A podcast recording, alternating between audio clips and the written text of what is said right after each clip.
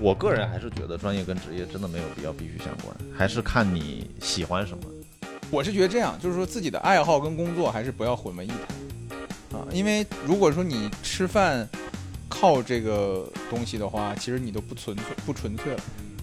我大学刚毕业，包括后面的几年，我其实我是不知道我自己真正喜欢什么，我也就可能你能想的就是说我自己能干什么。我印象中的职场跟我真正经历的这个职场是差距非常大的。觉得外企就是对我来讲最香的一点，就是它还是比较守底线我之前在国企上班，啊。之前在国企上班啊，这种感觉让我觉得没有生活。呃，我想去大公司，但可能嗯，我去不了。我是体制内，但我没有编制，我是编外的。嗯，但是我们就是同工同同酬嘛，就可以享受体制内的那些待遇。Hello，大家好，欢迎收听本期的三言两语，我是主持人依依。如果喜欢我们三言两语播客节目的话，非常鼓励你给我们点点订阅，非常感谢给您磕头了。呃 老规矩，我们邀请一下今天请到的三位嘉宾，第一位大家好，我是单口喜剧票友米粥，依旧耶，又来 又来，依依旧老套的自我介啊绍，很老套，嗯，好，第二名，我是大脸，大家好，耶、耶！旺夫的大脸，啊，脱口演员，他的脸好大。嗯好，第三名，隆重介绍啊，第三名隆重介绍，别马虎了。我可太喜欢这个人啊了。，Hello，大家好，我是海涵啊，那个阿三汤的主理人。啊。一的老板，今天聊职业，聊职场，挺胆子也挺大的，直接请老板来聊，我就看你有没有胆子了。今天。就想通过这个节目聊加薪，我给你这个胆子，这杯还不得干了？接有点接不住。好，为什么今天想聊职业呢？就是我最近呢，确实有一些学弟在毕业季问我一些找工作方面的啊，建议。只有学弟吗？弟没有学妹吗？不是学妹吗？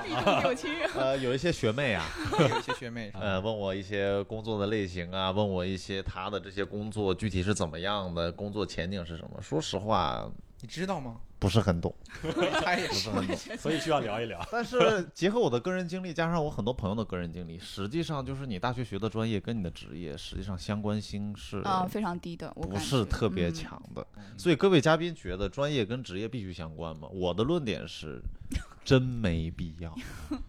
你在那儿辩辩论呢？对对对，我的真的没必要。没方一辩 对，就是怎么说，就是在我的有限的朋友圈啊，大概两千多个硕士，然后，好，好尴尬。我说你在聊什么啊？我在哪？我我是谁？因为我最近在给我妹妹报这个志愿，然后我问了这些朋友聊一聊他们的工作，他们都是选的这些专业都说是坑位，都不要让别人来做这方面的工作，不要让别人来哦选这方面的职业。有没有可能是因为他们怕自己失业，就 也有可能。不想造成竞争，就让大家都别来。我们其实就是，你想，我们四个人当中有谁就是跟自己就是专业相关的工作吗？现在没有。我是相关的，啊，你是相关我是现在依然是是吧？对对对，就我是学这个，就我是在工业公司嘛，啊，在一个外企，然后我是学工业这一块的，然后我也是做这一块。工业是吧？对对对对对，嗯就是重型机器啊之类的。感觉工业这个词好大呀。对呀，那你看哥干的事儿就是这样。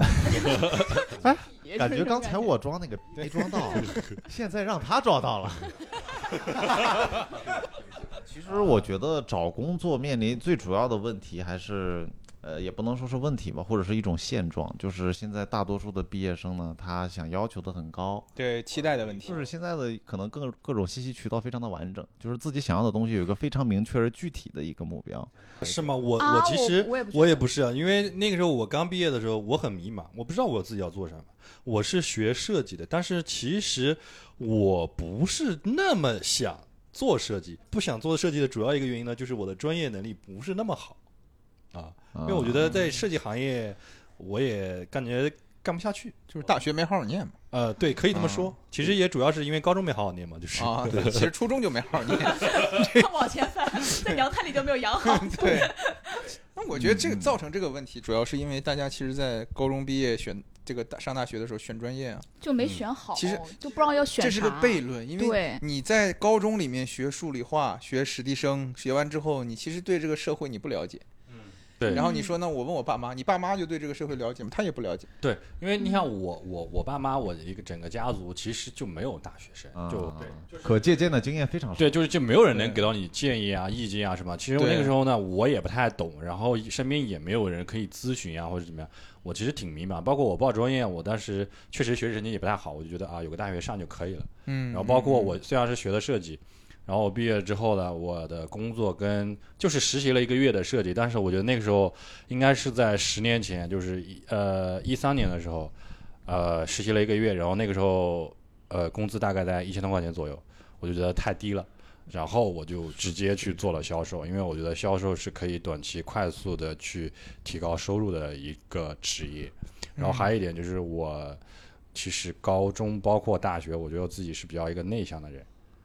内向人干销售啊，啊，对，因为因为我当时我觉得我太内向了，想锻炼自己，就对我嗯。我太内向，我当时就有一个目的，就是其他的我不太清楚，比如说做什么我不知道，但是我就觉得我得做销售，得锻炼一下自己，嗯嗯，然后我就做了两年的销售，嗯，然后我刚开始比如说做电销，什么是电销？就是电话销售，啊？电话销售。啊，对，我也猜你也不知道。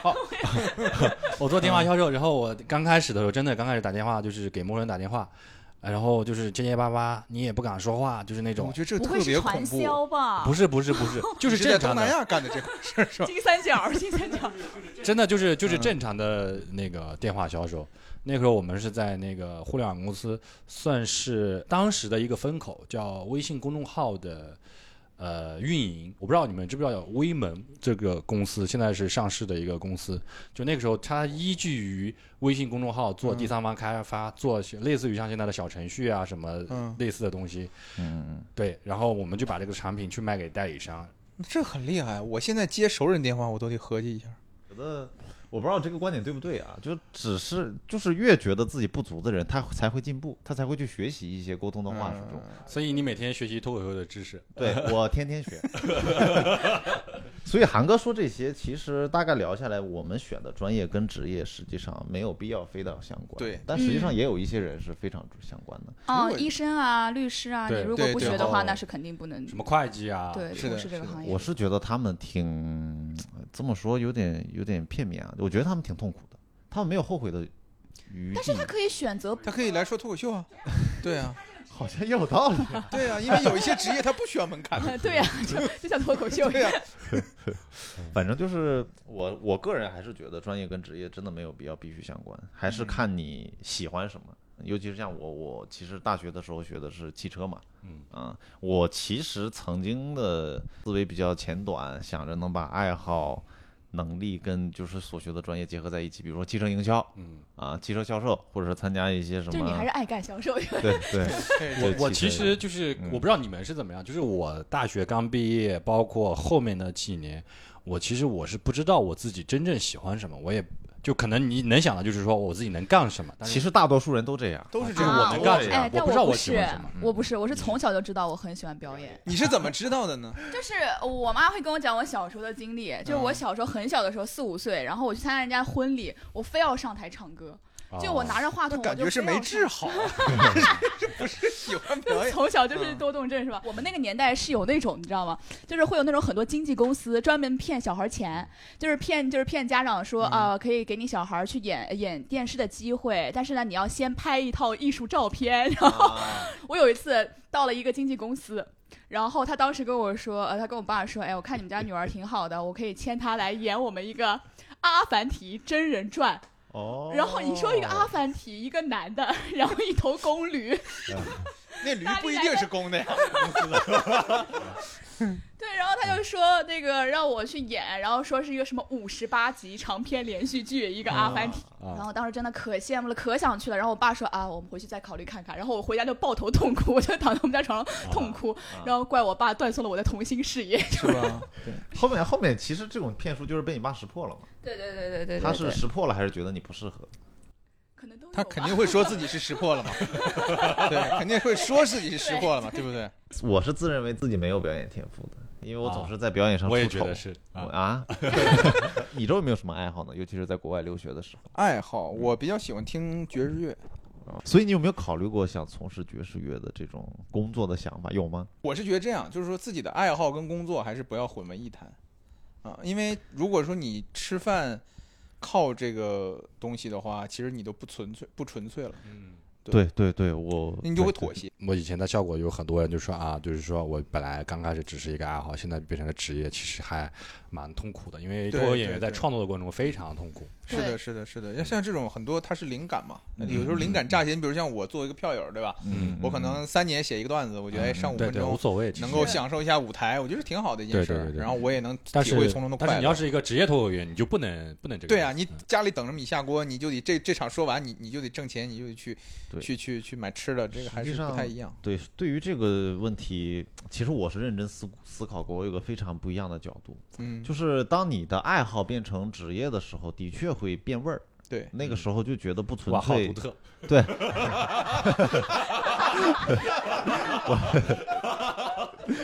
呃，嘲笑我还没说完，呃，啊但是我发现一个窍门，就是当你你还是要看你有没有成长的空间。我觉得这点非常重要。今年二月份，我有一个特别明显的感受，就是那种痛苦感，就韩哥说的那种痛苦感。我适不适合做这个行业？我开始变得非常痛苦。嗯每天明明给别人带来欢笑的一个半小时，我却要变得像上班儿一样去、去强行要用指标。对的对的。其实非常痛苦。我也知道破解这个困境的方法之一就是辞职辞职。啊，不是呀，不是吧？是不是吧？是每天都写一点东西，然后 我以为是换个行业是努。力，不能只靠灵感。然后我发现，我觉得是这样的，就是选择大于努力。后面我就发现，每天你实际上，当你每天都有七点半的演出，你五点钟就要准备吃点饭。当你这个惯性已经惯过来的时候，实际上你是没有时间去逼着自己做这些东西。而且当你这个车轮转起来的时候，实际上是很难控制住自己去突破你的这个困境，做出一些新的东西。你有没有想过，是因为你太贪钱了，就是也没。你少接点演出？也是有可能。就就可以去写了。然后是这样，然后后面我疫情这几个月嘛，我就每天去学习一些东西啊。就是有一些老师呀做培训，然后去嗯每天学，你就一下给你一百块钱，你肯定不会开心，但你嗯。每天给五毛，嗯。每天给五毛，给三个月，嗯，你一定就是就那种感觉非常强烈，就是一百块钱没了。就 一下是给一百块钱不会开心吗？就你每天你就会觉得这种，我每天都在成长，嗯，你就会觉得我能长久的干这个，难道不是一种幻觉？就是但我觉得 其实呀，每天进步一点点嗯，你自己应该是感觉不到的，别人能感觉到。但是如果说你真正你自己感觉到，那可能 就是有心理作用。就是你每天都觉得自己学了点东西，虽然啊也确实没有落到纸面上，有一些很牛逼的段子出来，但是就是你会觉得我做这行是有意义的，我我是有归属感的，嗯，我是有在为这个行业付出，我是能最起码其实你自己有充实感嘛，你就觉得我在努力，我在不断的去提升我自己。啊对对对，自信其实有的时候真的就是自己给自己的一种啊信念，真的是这样。呃，是这样，就是我周围确实有很多同龄人值毕业季嘛，会问我一些就业的问题，比如说他从事这个专业，面临这样的岗位，呃，会前景怎么样？主要问的还是前景。嗯，所以说，各位如果遇到一些呃真的亲戚家的晚辈，嗯或者是学校认识的后辈，如果他问你一些工作上的东西，你会给他从哪方面进行指导呢？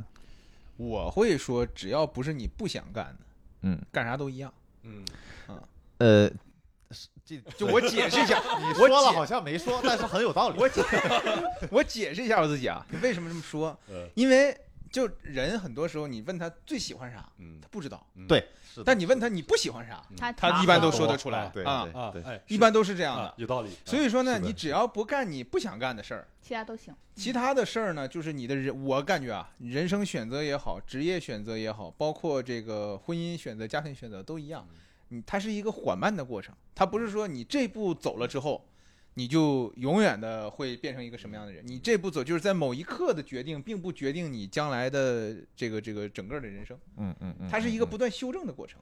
所以我觉得在第一步的时候，其实你说你下下就像下跳棋一样，你说你第一步下这儿还是下那儿，其实问题不大。我我觉得其实你选择一个好的城市，它其实应验了那句话叫选择大于努力。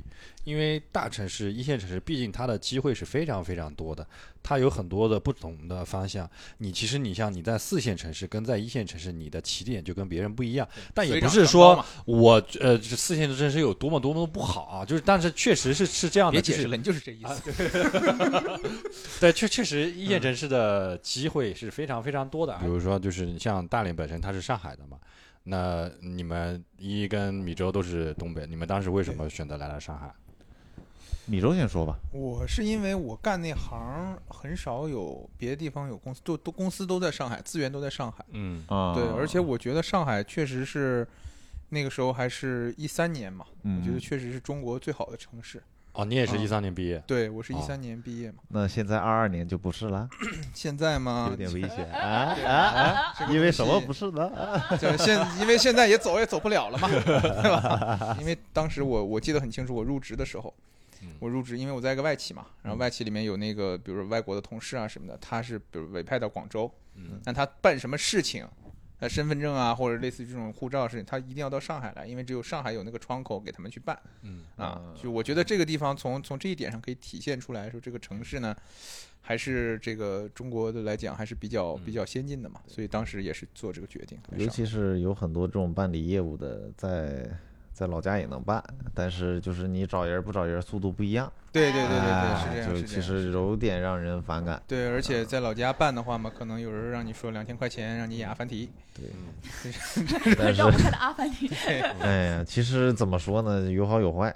一应该就是因为就自己上的上海大学是吧？对我一方面就是因为刚才我说的这个找人儿这个东西让我，当然我有有一些东西我也是受益者嘛，嗯啊，但是不是很喜欢，啊哦不是很喜。然后就是有人找，但是不想找。他怎么老在吹嘘自己？小装一下，小装一下。我为什么来上海？其实就是因为高考结束的时候有一个决定非常重要，就是我小姑给我报了一个上海的大学。啊，嗯，我其实当时没有很明确的念想，我我当初来上海，其实，呃，主要一个原因就是那时候我跟我一个那个呃同学啊、算是校友吧，打游戏，然后我那时候在南京，然后玩游戏也聊聊工作，他说啊，我现在在上海一个月赚个六七千、七八千，我说我那么多，我当时在南京也就三四千吧，但他没告诉你房租多少钱。呃，我没问，啊但是也没想那么多。但是你你薪资你翻个一倍 两倍，我其实我也没考虑房租的问题嘛。是的，他说你要不要来上海？他说我们这边公司刚好缺人。我说好啊，我来啊。然后第二天我就辞职买票就直接过去了。当时我来上海，我身上就有两百块钱，真的，我还找他借了。嗯，对，然后当时还有一点，我为什么决定要离开，就是我老家，就是呃，算是四线城市吧，对吧？说出那个四线城市的名字。呃，宿迁啊，因为我家是属于工薪阶层，然后呃，爸妈都是属于就是算是半个农民这种这种状态的一个状态。其实我知道我这样的一个背景，在我当地发展没什么前途。然后这是一个，然后第二个的话，确实我那时候我也想离开家里吧，我就觉得啊、逍遥自在啊什么的。嗯然后先去的南京，因为南京离我们那很近嘛，大概也就两三个小时的路程。然后后来因为高的薪资来了上海，来了上海之后呢，就一待待了大概八九年，就一直待在了上海。上海是机会多嘛？对，实际，上上海确实机会多。实际上，其实每个人来上海不可避免的一个理由，都是想出人头地，就说的土一点、啊，嗯都想混得好一点。对所以你混得好，其实面临很多就业选择嘛。比如说你毕业的时候，或者你找工作的时候，有一些呃很厉害的外企，可能工资低一点嗯啊，或者实习机会有，但是转正的机会少一点。嗯，当然也有一些小公司、创业公司。所以各位嘉宾当时找工作的时候，面临这种困境，你们是怎么选择的呢？我当时实际上就是 啊这个问了问题之后，要给嘉宾一点反应的时间。抛砖引玉啊，抛砖引玉。啊，你先说说吧啊，嗯我我们勉强听一下。一一，你是怎么想的呢？对于刚才你自己问的这个问题，就是你说你找工作面临的第一个难题是什么吗？找工作面临的第一个难题，感觉这个难题是一个难题。我工作面临的第一个难题，实际上就是我，因为我当时刚毕业的时候面临疫情的压力嘛。第一个难题就是了解这个公司，然后这个公司好不好，适不适合我，这是一个非常大的难题。嗯，然后再重要的一个难题就是，我真的在怀疑我到底适不适合工作，因为我看了很多家企业，我学的是汽车嘛，嗯，然后汽车中有很多我也觉得我适合躺着。啊，你说不适合工作是吗？就是谁适合工作呀？你这个话问的。其实说实话，没有特别强的念想。我当时一毕业就觉得，其实有点消极啊，可能带来一点不太正确的价值观，就是我觉得我不适合干这行，所以大小公司都一样，无非就是给父母个交代。嗯嗯，就是个交代。他们其就是寝室里面都在聊什么外企的待遇、社保、公积金都意味着什么，这个交的多一点，你的收益会不会多一点？什么面试的骗局，我都听不进去。我是觉得还是大公司好一点，大企业，因为大企业各方面其实它有整套一个流程啊，发展到现在，对吧？各方面比较成熟。你比如你去小企业的话呢，可能就比较看运气。你就是跟个老板，对吧？你说碰到海涵这样的，对吧？一还是比较幸，一还是比较幸运的啊，对吧？你说要说说了啊，那你说万一遇到其他厂牌的那种老板，对吧？有一些的我们就不说了，哎哎哎，对，我们就不说了，对吧？所以说这个东西你去小的呢，如果你运气好，对吧？你碰到一个很好的带你的，不一定是老板吧，或者就算你的上级也好什么的，他可以给你一些很多的这个教你很多东西。但你如真的如果遇到那种不好的，或者是就还是运气很重要的，对。但大企业就相对平衡一点。其实这个问题，我现在仔细想了一层，我的格局又升了一层，我的维度又升了一层。实际上，不管大企业还是小公司，我个人觉得还是要看未来的发展前景。我发现它这个格局啊，就一直是未来的发展发展场景。嗯，你比如说，你呃，比如说你研究生毕业，你有了一定的知识储备，你就想赚大钱，你就想在这个行业的某个行业的风口上，嗯我就想赚干他一票，可能赚个二三十万，一年内、两三年内是有可能的，所以他就会选择那种小企业，给别人承包项目。我因为这个项目干不长嘛，这种几干个两年率更大，小企业几率更大。干了两年，可能技术被超越，他自己心里也清楚。呃，我聊一聊，就是我做的是声源定位嘛，是是什么就是？那种就是比较高端的一些不是，你就科研技术再说一遍就可以了。啊，声源定位，声源定位就是声源定位，你是做教育行业？对对对对，比如说汽车降噪啊对，听声音的，啊，不是那个学习的声源。声源定位啊。对，比如说这个跟很多外国的一些高科技的一些东西都能结合在一起，因为涉及到处理器嘛，对，啊、算法一些东西。其实有一些东西在风口上，你能做出这个机器，一台机器就价值不菲。嗯，所以也看自己的考虑。如果去大公司呢，可能就是为了学习先进的技术，但你学了先进的技术，早晚也要划到你的这个口袋里面嘛。所以我觉得还是看自己能不能去想要什么。如果未来想要钱，而且正处在风口上，就去就去小公司干一票。大磊觉得呢？嗯，我因为我自己的经历，我没有怎么去过大公司。就是我之前就是在呃大学实习的时候，就是在一家就是文化创意公司嘛，然后它就是一个很小型的那种公司。我觉得小公司的有一点好处就是什么，就是他们领导特别少。就是相当于我们当时一个公司也就大概五六个人，就只有一个领导啊、其他人都是平级。所以当时当发生什么矛盾的时候，我们就一致对领导，就是只有一个那个矛盾点，他就是一个人。就就比如说我们这种公司嘛，对吧？对对对就是财务也是我，什么都是我。对对对对对，所以就骂就骂你一个人。啊，HR 也是我，对对就是。嗯所以大家都会比较团结，就是会。我是觉得就是，我觉得都需要，就是如果有机会的话，都可以都去去。都去对你像我以前其实，呃，我想去大公司，但可能嗯，去我去不了。对，我想去去不了。那我现在可能去的最大的公司就是我原来上一家公司上上家公司，然后做的互联网的。嗯我刚开始去的时候就是。呃，跟我朋友打游戏，他说来那个那家公司，我刚开始去的大概公司呃十个人不到，就七八个人，然后就是因为那个微信公众号的一个风口，快速在两年之内迅速扩张到两百人，啊，就是算是一个比较大的公司对。然后还有就是说我在上一家的公司吧，然后也是算是从呃中小型公司，然后到现在的大的公司，它其实你在大公司里边其实还是能学到很多东西的，而且其实你是能够见见一些世面啊，就是至少说在你这个行业，你呢可以见到一些先进的一些东西。你其实坦率来讲，你说我现在创业很多东西，其实也算是在里边去学习到了一些东西。那你说小公司的话，因为我自己是呃亲身经历过，也待过一些小公司，包括我自己创业也算是小公司。最大的优势在于，于你如果说真正你进到一个这家公司之后，这个公司做的相对来说还不错，然后老板也不错，他愿意带你，你其实是可以学到很多东西的，因为。呃，你要做任何事情它不像它不像大厂，就是一个螺丝，对吧？一个一个一个坑坑，对吧？然后我只做这个事儿，就比如说你做销售，我只做销售的事儿。但你比如说去一个小公司，你你可能你面试的是运营，然后但是你要做销售，你要做其他的，你要跟所有的东西，它其实对你的综合能力是非常非常强的。我觉得这个东西其实也是在我之前的小公司对我来说也有帮助的地方。对，而且小公司的优点之一就在于它为什么成立，就是因为他觉得这是一个非常先进的技术或者一个先进的风口。这个小公司永远都是在于一个非常先进的这个潮流中诞生的，所以它是能接触到你想学习这个领域的前端的一些技术的。所以米周是在外企工作，你觉得外企有哪些很明显的优缺点呢？外企的优点肯定就是越来越少了嘛，什么啊？就是因为因为其实最开始的时候去外外企就是觉得可能待遇会好一点嗯啊，因为可能外企的他对自己的员工啊各方面，就像你刚刚说的五险一金呐、钱儿多，然后钱儿会稍微多一点点，嗯嗯，但是呢各方面你比如说你派你出差。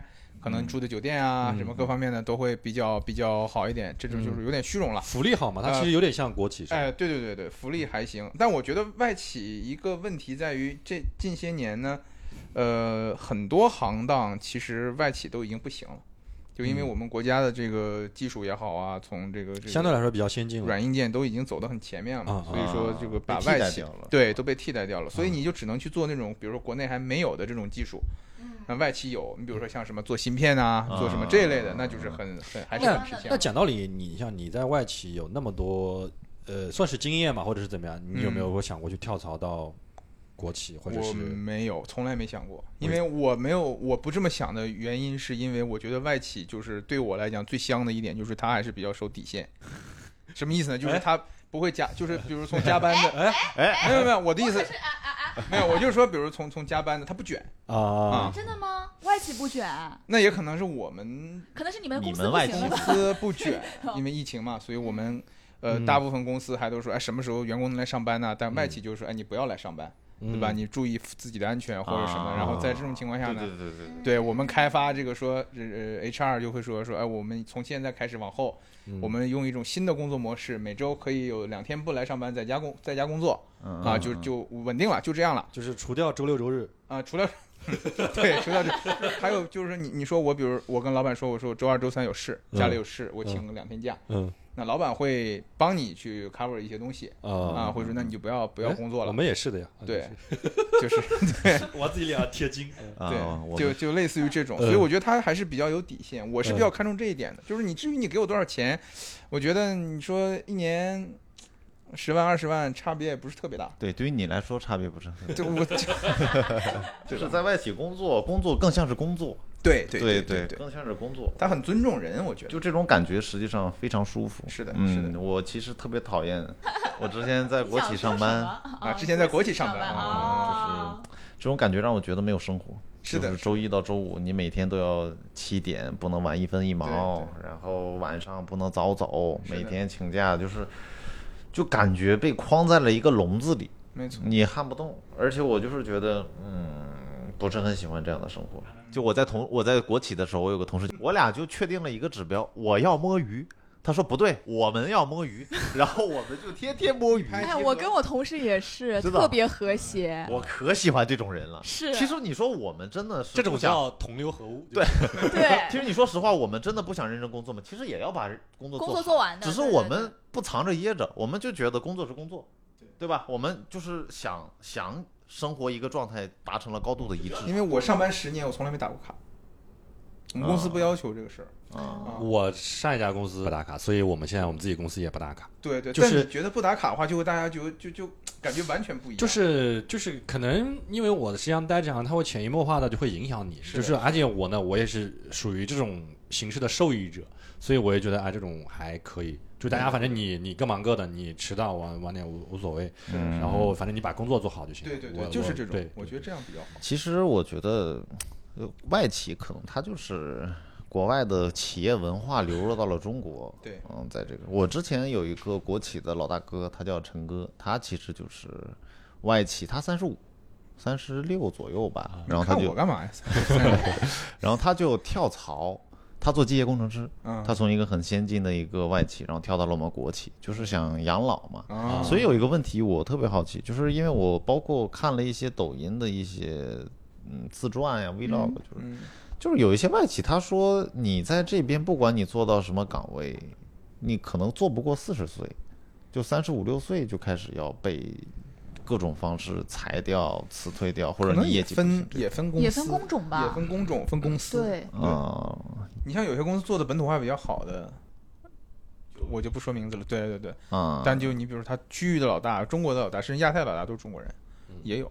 啊，但这个就就应该是具体情况具体分析了，我觉得。就你的意思就是不能以偏概全。对，不能以偏概全。嗯，行，没有什么问题。然后没有什么问题。朋友们，有一句老话说得好，宇宙的尽头是编制。啊，我是体制内，但我没有编制，我是编外的。嗯，但是我们就是同工同同酬嘛，嗯就可以享受体制内的那些待遇，啊，第一次听说。哦过年会发点鱼啊什么。都有，就是那种牢房用品，就是一年会发好多次牢房。你是在生产线上干？是在女 球啊、不对，劳不是那个 劳保用就是什么哎牙刷啊、沐浴乳啊这种啊这种对对对什么礼包啊、过年呀、毛巾，对什么都发，嗯就是这种就是非常基本的东西，什么都发，什么房子发。吗？房啊，那那那不至于，房子。以前可能有，现在没有了。对，都不会发房子了。对哎，那我就平衡了。我觉得在在国企比较差的一点啊，就是其实已经很老套了，这个论点就是一眼看到头儿。你未来十年做什么，其实看穿了。是的，是的。嗯，然后就是比较平凡，就是那个生活没有什么意思，但比较平淡嘛，对对对对没有对对，什么太大的波了。所以就是你自己去给自己找事儿干呀。是你们领导对你们的一些专业知识很很精通吗？哦，我们的我们的最大的领导对我们的专业知识是非常精通的，那其他的小领导反倒也会他们他们选当成那个领导就是跟专业相关的，啊，我之前在国企，我的那些领导啥也不啥也不懂是吧？就有嗯外行领导内行吗。就是对，就最离嗯谱的就是我印象特别深刻，我刚来去看车，车里面有个水箱，比如说这个水箱能装一千毫升水，嗯。啊不一千毫一千升水，嗯，嗯，然后结果那个领导来说，哇不行，能装装两百吧？两百是不是有点撑得慌啊？装的很专业，然后旁边我那个就是技术总监就在那边，对对对，两百，对，有的时候能装，装不满就行，就是那种你知道吧？就是，哎，就是我我当时看到那一步让我非常难受。我以后如果让我干这个，我可能干的比他好吧，但是我 但是你不干。然后你就辞职了，最离谱的是，我们还有一个技术总监上面的领导，再上面一个领导叫总经理，啊然后还有一个副总经理。啊，嗯，副总经理每天的工作只有一个，嗯给总经理开门。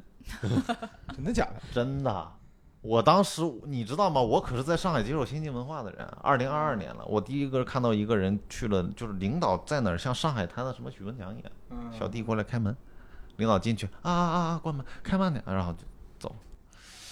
他工作只有这一个。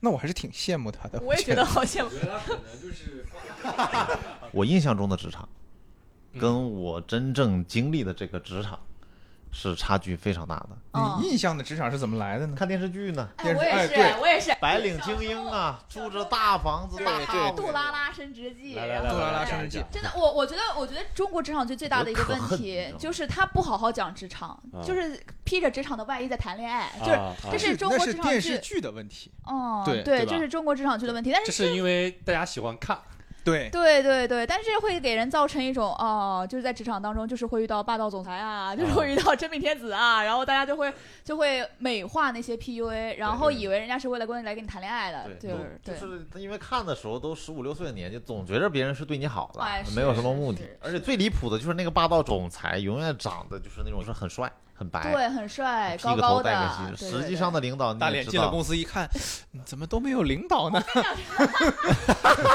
领导在哪儿呢？那个长得又帅又白的在那儿？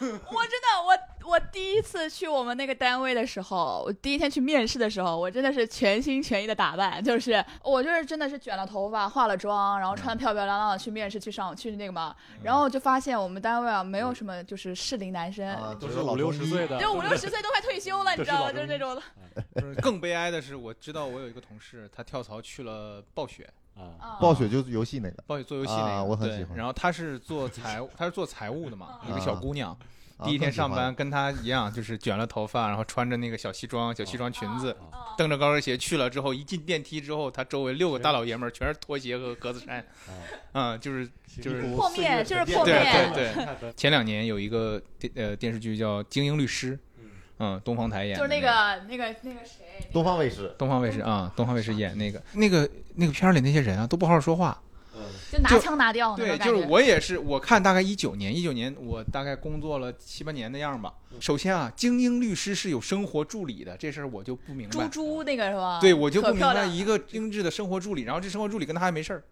就完全没事儿，而且她特别漂亮。对，然后对他就是公司公司就是有一片大的落地窗，嗯，然后每天都穿那个西装，每天都每天都，三件套，哎，然后那个那个呃，靳东哦，靳东，靳东，对靳东。然后那个那个领带就卡卡嗓子眼儿，啊，每天都是这样的。然后但律师这个行业估计应该是的，因为我也认识律师啊，现实生活中也不这样啊。不是，因为其实是这样的，我觉得可能会有一些他律律师，他可能也分很多种。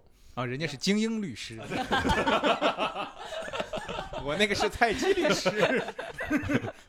不，因为你律师正常我，我我我的印象中，你见客户啊，你肯定是肯定是要肯定是要穿西装的，因为那肯定是因为因为他这个叫有一个问题，就是给人的第一印象，然后让别人觉得你专业。对你像，我之前做过一段房地产销售啊，，那你们也是穿西装的？对，人家那个西装几万块钱，我们这个几百块钱，啊就是就是你一看上去很专业，但很 low，就是 就是呃，所以说我其实特别讨厌职场剧，包括我特别讨厌那种，他会真的会给青少年一种误导。对对对，最严重的一个误导就是那个房子哦，那么大，就是怎么可能那么大？所有职场剧里头就说自己什么背井离乡来到上海，结果住的都是小洋房，对，就是那种感觉一看过去就大概三四十一个房间，然后他住的特别开心，然后然后这种房子还会断电，就是为了剧情他还会断电，然后找男主过来找男主过来帮他修电，就是我之前那个房子吧，它是一个两千九，属于半隔断。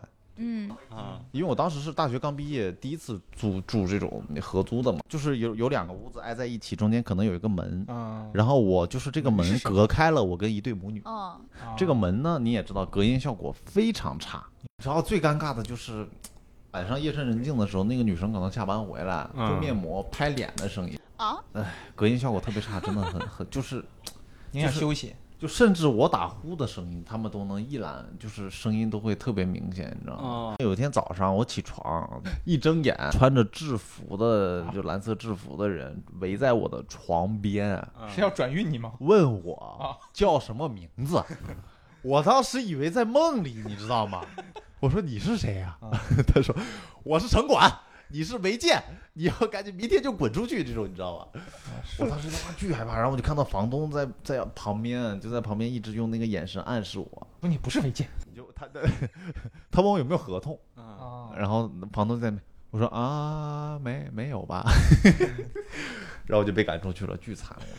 还是被赶走了。还是被赶走了。然后我当时就又找了一个同小区另一个房子，然后找到一个房子，那哥们儿特别好，那哥们儿居然看过我演出，嗯，哦说要给我便宜一点。但是这这哥们儿的房子吧，真是难以入住。就正常的隔断房，你可能有个走廊进去，然后两边分别是一个房一个房。他那个要从走廊进去，左转再右转，是找不着，就是吧就左转再右转，有的时候真的会迷路，你都不知道在哪里。然后他说要给我便宜一点，我说算了算了。他说我装修很好，我说算了算了。对我就 对，我要拍职场剧，我就拍一帮 loser，是的，我住住地下室，然后大结局了还是 loser，大结局还是 loser，就在上海打拼没打拼，回家吧你妹！回老家。对，我来什么上海，吃泡面吧你。这就是职场剧，这才是职对，场这才是职场剧。住着隔断房，看着蟑螂拉屎，对。哇张老师不看着蟑螂自己拉屎。我以为你这爱好，啥呢这爱好除了职场，大家有没有那种特别奇葩的实习经历？我一个朋友叫马健，你真的是每次自问自答。给我们记。没有经历啊，我有一个。他那朋友多少年他都能把名记着。真的。你的段子为什么还能这个经历，这个经历是真的有。我有个朋友叫马健，我 他去那个好像是财福，就是一个做汽车零部件的，啊做汽车组装的。他当时去之前也是外企嘛，嗯然后我们工技大刚毕业，又去了一个外企，他觉得自己要成长了，要进步了，嗯要做那种不可能在家乡做的那种什么土活儿了，了啊，要什么跟别人什么指导这个汽车方案的布局，推杯换盏，然后去设计什么经济规划方案，嗯。结果去了搬保险杠，在车间里面搬车的保保险杠。嗯他跟我说，唯一的工作就是把那个保险杠从厂子的这头嗯搬到厂子的那头。然后老师傅说不要了，你再搬回去。对，真的有这种情况。然后搬的那个腰都很痛，嗯，嗯，最后辞职的原因就是腰很痛。啊，啊我觉得就非常奇葩。但这会不会是锻炼他的一种手段？嗯，我个人觉得不是。因为我也工作了十年嘛，然后也嗯带过一些实习生，也看过一些职场新人的感觉。哦很多人会觉得说，哎，我进来之后，对吧？你可能会给他设计一些，就去观察这个人，扫地拖地，要不要委他重任。嗯有的时候你会这种对对对，能浮起来。那这这倒没有，这这个是伪重这个太 low 应该了。不是这种小事吧？不，他不是小事，但是有有的时候，比如说小事里面，他可以看，比如说我让你整看做人，我让你整理一个表格。啊。那这个表格可能比如说几百页，啊。那有些人呢，他小孩儿他可能就上来之后，他就会用一些写一些什么算式啊，写一些红啊，他可能半天就搞完了，嗯然后也没有问题啊嗯。有些小孩呢，他虽然不会，但是他很认真，他两天给你搞完了，没有错误。嗯嗯，但有些人呢，他就是搞了半天，全都是错误。啊有些人呢是搞了七天，全都是错误。啊！你知道吗？这个你这时候你就知道该用谁不该用谁那。你是哪种人？我是给他们发表格的人。有没有那种搞了七天错了还要怪你说领导傻？有啊有啊，就尤其你们这帮零零后，谁刚入职让你规划蓝图啊，对吧？对对对，有可能就是刚入职的时候都是就想考验你一下，给你从布置点。甚至不考验你，就是你刚入职的时候给给的都是一些很简单的小活儿。对对对哎对对，实际上有些呃目标特别明确的一些毕业生，他其实做这种小活儿的时候，他就会思考自己到底能不能做这种工作，对对对他就会产生一些思考。我觉得这个就是年轻年轻人刚入职的时候一定要学聪明的一点，就是你要观察，要察言观色，因为有的时候时候你可能。他一种打法是，比如说我我作为年轻人，对吧？我进来就是我就是晚辈，嗯。那我就装孙子。嗯。啊，然后大家都是我的老师啊，张老师、王老师、李老师的这事儿怎么做，我跟你请。但有些有些团队很吃这一套，嗯。啊，这这小孩子不错呀，对吧？这个年轻人很很有发展呐，很谦虚，情但是商很高，哎，情商嗯很高。但有些有有些时候，比如老板不喜欢，或者团队里面某个骨干不喜欢这样的，是哪来这么个滑头，对吧？你自己做点事情自己搞，那你可能就哎，那我可能要硬气一点，或者有的时候你这样的话，大家会欺负你，嗯。嗯，尤其是你团队里面有同龄人的时候，嗯对不对？但还有更诡异的是，有的时候单位里面会有这种人，比如说作为我作为新人进去这个公司，我发现这个人格格不入，嗯对我一点也没有礼貌，嗯。然后嗯就是说很飞扬跋扈，嗯。但，是老板很喜欢他，嗯，团队很喜欢他，那有点诡异有点诡异，有可能是有，我很诡异们我们之前那个我们那个小公司里，就之前来过一个小姑娘，她很会来事情，就是她就是平常不不怎么爱干活，嗯也不怎么做工作，但是她就会跟老板聊得特别好，然后老老老板就会觉得她是一个很有发展前景的那种人。是很有然后能力。对，嗯但是她就是像那种，就是会你说到的那种，就是她老是会给别人的工作带来麻烦，嗯，就他嗯工作不认真不负责，所以她每次她负责那些东西都会拖呀，或者对，需要别人有那个，擦屁股。对，需要别人来帮她完善。嗯然后我们真的说了好几次，我我我差点都跟我们那个钱老板，我跟他发飙，你知道吗？我都跟他我都生气了，我说我们要不不要做朋友了？但我一定要跟你说，我觉得那个女的不行。后来就是他自己慢慢慢慢发觉这个小姑娘是真的，就是哎，我觉得你你说这个，其实我觉得也也也就像有点像，比如说那种就是古古古装剧，嗯对吧？你说皇帝身边的公公，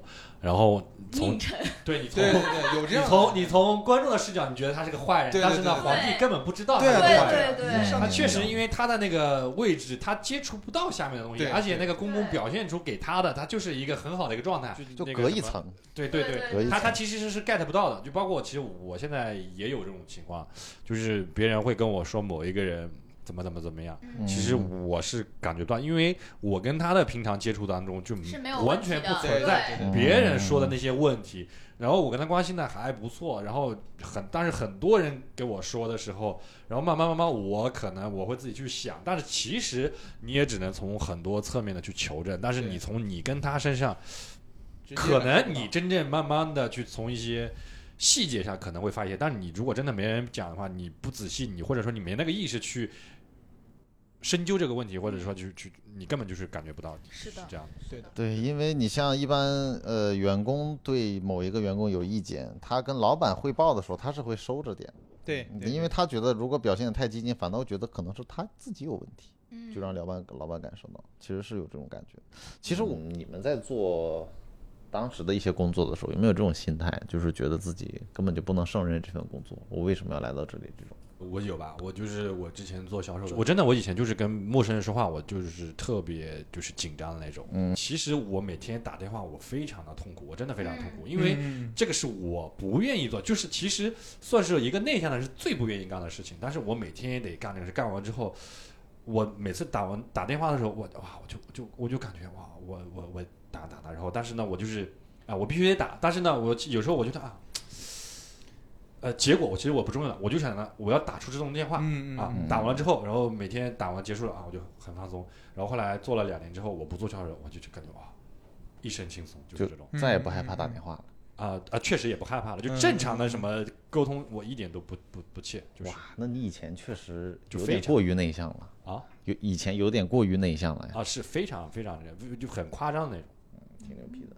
我其实刚才为什么问这个问题？因为我第一份国企的工作是非常痛苦的。嗯因为我当时一做的时候，做之前呢，他们都觉得我能胜任这份工作，因为我们那个厂子很小，然后是一个国企，然后技术也不是很先进，然后我呢又是，呃，研究生，所以你是做什么工作？你觉得你就是机械工程师、汽车工程师，嗯嗯、就是总装一下这个汽车的一些零部件儿，啊，就是一个汽车的整配。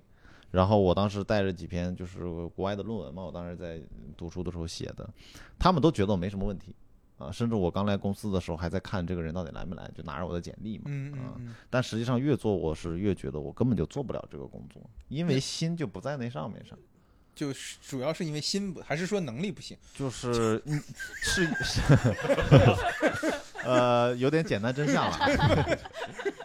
我觉得就是心不在这上面上之后，就能力不行。能力不行啊？对，主要还是能力不行，非常痛苦。因为刚开始领导怕我走嘛，嗯嗯嗯他就怕给这孩子积极了，没人搬东西的。对，然后他就是 刚开始的前三四个月没有活儿嗯啊，就是让我去看车，就是跑到我们有车厂跑车上去看各个零部件儿嗯啊，让我去看车，然后看完之后呢，也不安排活儿，慢慢的才一直安排一些用电脑画一个小螺丝钉什么的。